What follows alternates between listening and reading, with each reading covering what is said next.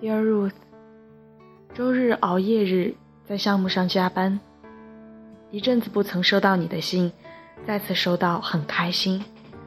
看完两遍也没能立即回信，现在才抽出时间。看到你说没有安全感，怕没有朋友，我想主要原因可能还是你现在身处异乡，孤单孤独感更甚，且在异乡。更是没有归属感，所以才会想抓住身边的人。对于那位舍友，如果需要真心相待、互相陪伴，最基本的先是坦诚。人心说简单也简单，说复杂，你内心猜测出一千万种理由，都不一定对。如果是有必要相交的朋友，不妨喝喝酒、聊聊天，把狭隙摊出来聊。心结打开。我记起高一的时候，对萌那般真心，他却很排斥。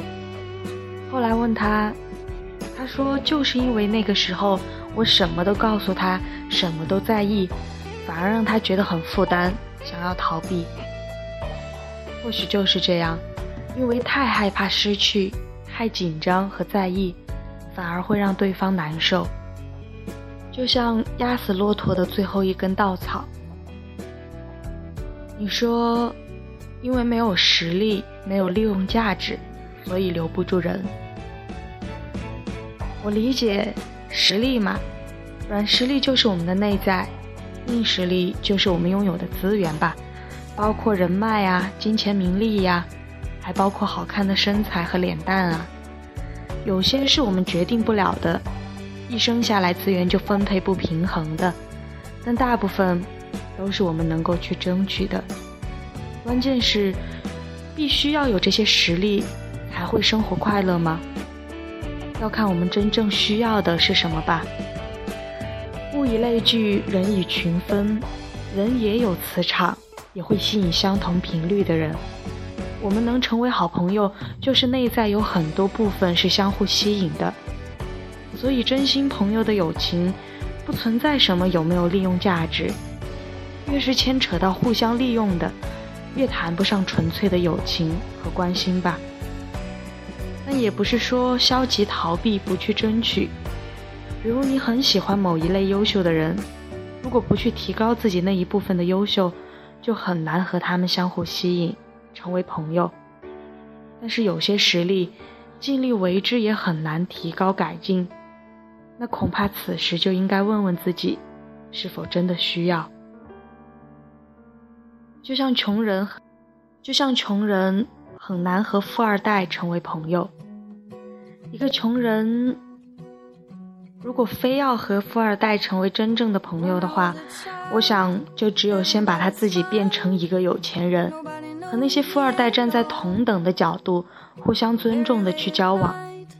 当然，穷人也可以有某些可以为富二代的利用价值，比如他和富二代一见钟情的美女很熟，那富二代是会主动去和他成为朋友的。可这友情有多真实呢？利用完之后呢？穷人难道需要再去挖掘自己的可利用价值吗？他累不累呢？这样真的就会开心吗？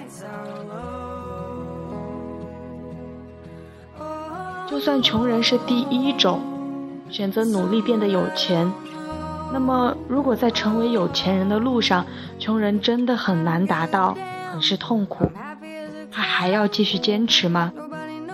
他内心那个要和富二代做朋友的需求是不是真实的呢？和另一帮穷人做朋友，一起吃苦，一起有肉分肉，有酒分酒，难道就不是快乐的吗？举上面那个例子。纯粹是临时想起，没有什么比喻或暗喻意义，只想说明我的观点。就算是我们可以去提高的实力，也是需要慢慢积累的。不管是内在的强大，又或者是钱呐、人脉呀、变瘦啊等等，都是需要行动之后的改善和积累的。就像我想开一家店。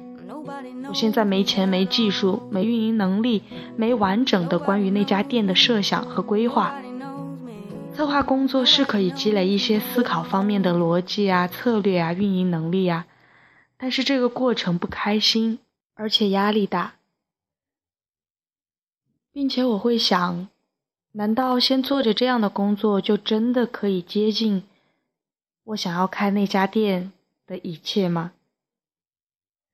所以我想换一份工作，想要在逐梦的路上。是开心去生活、去工作的。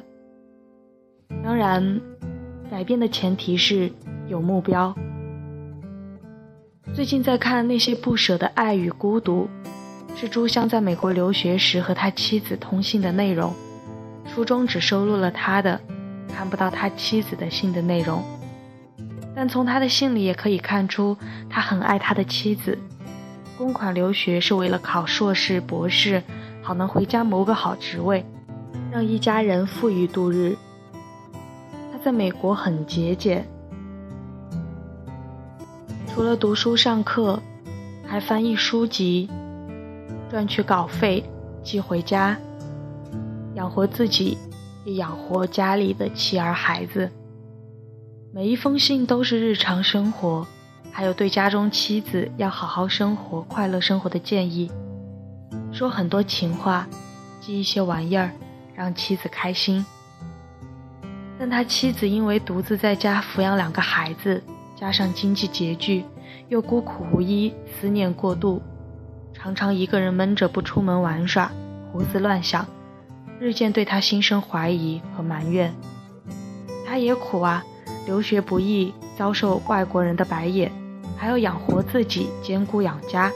妻子又不听他的劝和好话，他一边觉得努，他一边觉得委屈伤心，却还要不停的解释和说好话情话来哄他开心，一边也埋怨自己出国留学照顾不到妻子，一边告诉妻子和自己艰苦熬过两三年，回家团圆一定幸福美满。书还没看完，但百度后看到他的生平：一九二七年九月到一九二九年九月留学美国，回国后他生活动荡，为谋职业到处奔走，家庭矛盾也日渐激化。一九三三年十二月五日，他从上海到南京的客轮上纵身跃入清波，自杀身亡。想来越到后面。越是痛苦和思念的诉说吧，于是会想，这一切痛苦的根源在哪儿呢？他想要的只不过是一家人不清苦窘迫度日，可是难道只有去美国留学才可以吗？他在国外的生活费和寄回家中的钱，都是靠译书所得，那在国内为什么不能这么干呢？一边忍受着痛苦和怀疑。一边用未来如何美好来安慰妻子和自己，非要在当下委屈和痛苦来换，结果美好的未来始终没来。就像我之前说的那个，并且最近越来越肯定的观点：人这一辈子需要说服的是自己的内心，内心真正的快乐才是重要的。当然。这个快乐是内心深处真正所认同的，比如吸毒，一时是快乐，但长时间会痛苦，那就算不得真正的快乐了。人在这个过程中，不一定时时都能站在当下的角度，去分辨出哪些才是真正让自己喜欢和快乐的人或事，所以才需要不停的去尝试。有个试错的过程，并最终分辨出真正所需要的。就像需要多吃几次苹果、橘子、香蕉、橙子、荔枝之后，我才能分辨出荔枝是我最喜欢的。就像朱香可以去美国试着留学，但他发现一切都很痛苦的时候，就该收手。最起码考完学士就回国，而不是继续要去考硕士、博士。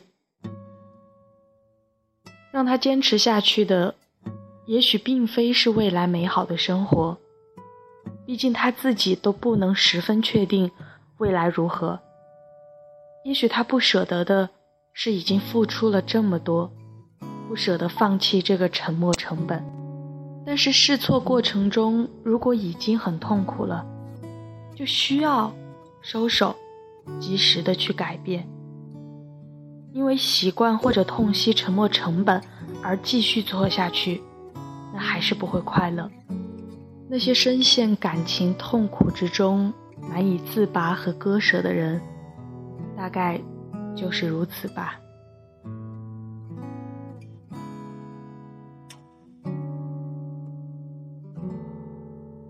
二零一四年的十二月三十一号，我已经提出了离职。之后就还做着手头上的工作，等待公司找合适的人来替补这个岗位。目前能确定的消息是，下周四左右应该可以完成一切交接工作，后办好离职手续就可以了。其实并不确定之后的路到底怎么走，下一份工作到底是什么样子的，是什么岗位。也想过这样放弃而不坚持下去，是不是逃避和软弱？但内心有个声音肯定自己说：错误和盲目的坚持也并非正确。也许只是害怕打破习惯，对于未知的将来感到迷惘和担忧，而不愿意舍掉这些沉没成本罢了。对于现在的这份工作，我的确是觉得让人很痛苦。这个大的环境、行业环境、背景，以及很多错综复杂的关系，让我不适应，也很难去改变自己，去迎合各方，包括高强度、高压力的工作时间和内容。也让我觉得很疲惫，很累。虽然我还不能十分确定下一份工作我想要的到底是什么，最起码现在我能确定的是，我不想要，不愿意再做下去了。好想你啊！等你回来，即使只是对坐喝水，聊着鸡毛蒜皮，也是幸福。而现在，希望你快乐生活。莫问前程凶吉，但求落幕无悔。Coffee，二零一五年一月十三日。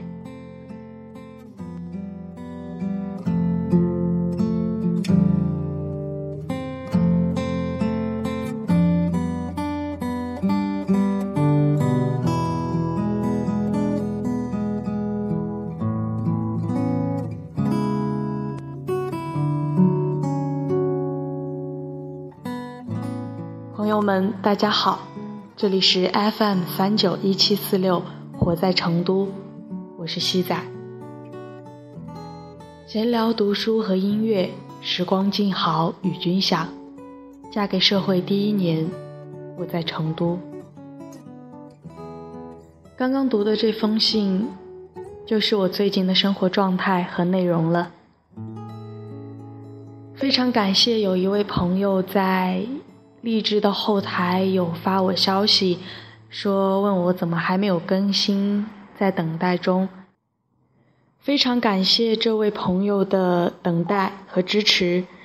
嗯，点进去看了一下以后呢，发现这位朋友只关注了啊《活在成都》这么一个节目，也觉得很好奇，不知道是什么原因，就发现了。我在成都，并且关注了我。不管怎么样，都还是非常的感谢。那么今天的节目到这里就要说再见了。在节目的最后呢，还是要送上一首好听的歌曲。I'd rather be with you。再见。